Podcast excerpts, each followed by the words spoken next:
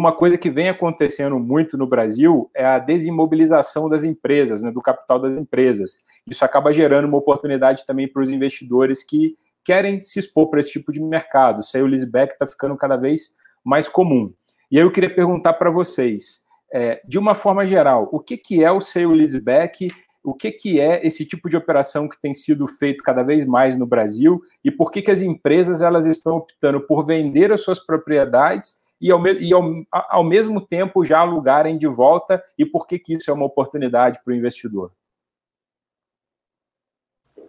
Bom, Bruno, é, o sale leaseback é, é quando uma, uma companhia ela, ela é proprietária da, da sua sede ou de uma da, da sua unidade onde ela, onde ela produz. Então, vamos imaginar, aí, por, por exemplo, uma fábrica de parafuso.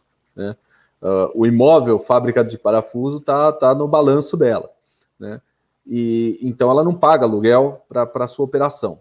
Né? E a gente sabe que a rentabilidade de, de um aluguel, né, ela não é uma, é uma rentabilidade boa para longo prazo, mas ela é baixa. Né? Hoje aí nós estamos falando na casa de 5, 6, 7, 8% ao ano.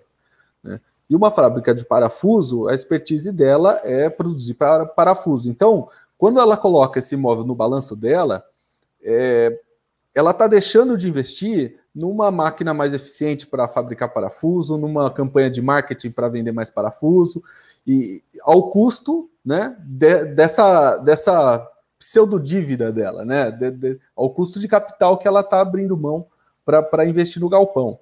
Então, e no Brasil, é, é o inverso do, do, dos países mais desenvolvidos aí, na Europa e nos Estados Unidos, lá 80% das empresas alugam seus imóveis e 20% são proprietários. Aqui no Brasil é o inverso, né? Você tem é, 20% alugando os seus imóveis e 80% sendo proprietários. Mas esse é um fenômeno que está tá mudando ao longo do tempo. As empresas estão percebendo que desmobilizar o, os imóveis do seu balanço, ou seja, vender para um investidor que quer uma rentabilidade mais baixa, né, e passar a pagar aluguel, né, libera caixa para ela, investir na atividade fim dela, né? Então, é, essa atividade de sale leaseback, que é uma tradução de vender e alugar de volta, né? Você vende algo que era seu e passa a pagar uma locação.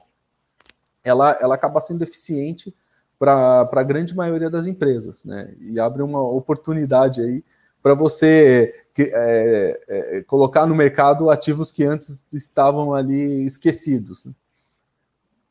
E, o Gil, é, às vezes a empresa, até Bruno, ela pode capturar uma valorização imobiliária com isso, né? Então ela comprou aquele imóvel em 1900 e bolinha, por um valor baixo e agora ela pode vender esse imóvel por um valor bem bacana e pegar esse dinheiro, como o Juliano disse, né, fazer uma substituição de ativo, tirar um imobilizado e transformar em caixa e reinvestir no core business dela. É, isso, isso é, sem dúvida, algo muito interessante de, de se fazer. Outro ponto que a gente não pode esquecer, né, Juliana, é que várias dessas empresas, elas são, elas estão no regime de lucro real. Quando elas estão no regime de lucro real, e elas adicionam uma despesa no balanço delas, elas têm o que a gente chama de tax shield, né? Ou seja, ela economiza imposto de renda e contribuição social sobre lucro líquido. Então, ela economiza 34% daquele aluguel imediatamente em impostos. Então, isso também pode ser interessante para a empresa, tá? Outro fator, Bruno, é que você tem empresas estrangeiras que têm atividades no Brasil. E essas empresas estrangeiras, às vezes, elas precisam fazer investimento em maquinário, em expansão das atividades, e elas precisam internalizar capital, trazer do exterior. Esse, isso é, é custoso, é um processo moroso. É, e às vezes, se ela faz um sales back, ela libera reais aqui no Brasil para fazer esse tipo de investimento. É, então é interessante, tá? Por outro ponto de vista, muitos executivos nessas empresas é, eles ainda têm uma percepção de, pô, meu bônus vai ser calculado com EBITDA, né, Juliano? E, e quando você paga um aluguel, você reduz esse EBITDA. Então, assim, muitas vezes, embora seja melhor para a empresa financeiramente, acaba não sendo melhor para os executivos.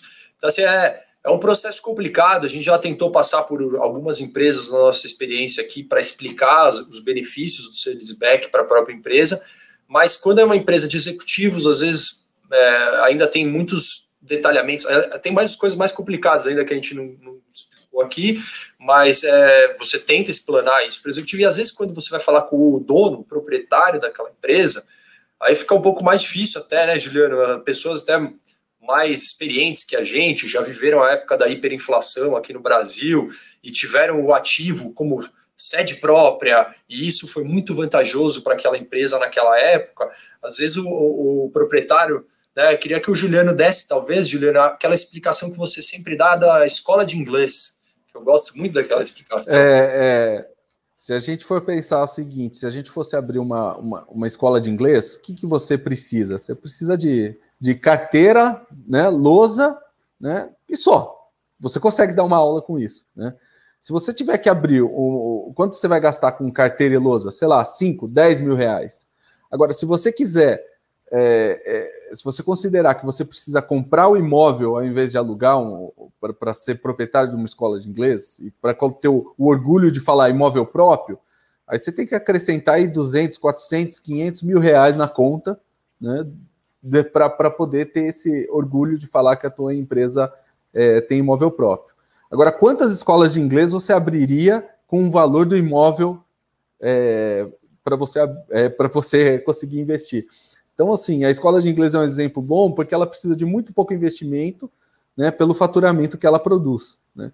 E se você tiver que considerar os imóveis próprios na conta, a, a, a, o rendimento daquela escola de inglês vai baixar, porque esse imóvel ele puxa para baixo esse rendimento, não tem a despesa da alocação, né? Mas talvez você com 500 mil reais de aluguel você conseguiria alugar essa propriedade. Então, se você começa a fazer essa, essa continha eh, simples aí da, da, da sua empresa, qual é o, o, rentabilidade que a sua empresa tem com o seu imóvel próprio, você começa a sentir as vantagens, né? Mas o Brasil é um país que, como o Guilherme falou, é, passou por, por, vários planos financeiros, então as diretorias mais antigas aí tão, são um pouco receosas, né? fruto aí da, das imprecisões e da, das incertezas da, econômicas do Brasil, e o bem ou mal, o imóvel ele, ele carrega esse, essa inércia né, de estabilidade e, e, de valor, né? Ele é uma reserva de valor importante. Então, as empresas que têm imóvel próprio aí é, ficam é, apesar de ter mecanismos para combater isso, elas ficam é, mais estáveis no longo prazo. Mas se você tiver, por exemplo, um contrato fixado ali pelos próximos 20, 30 anos, como uma operação de sales back funciona, é, não deveria ter essa preocupação. Né? Então o Brasil tem um pouco de preconceito que aos poucos a gente vai quebrando e vai sentindo que o mercado vai aprendendo a se desapegar desses imóveis e passar para um, um investidor que realmente investe nisso, né? Porque uh, o cara que tem a, a, escola de inglês, ou ele tem a indústria de parafuso, ou a fábrica de tinta, o negócio dele não é ficar construindo fábrica para locação, o negócio dele é a atividade econômica de fato, né? Onde ele produz e, e, e fatura.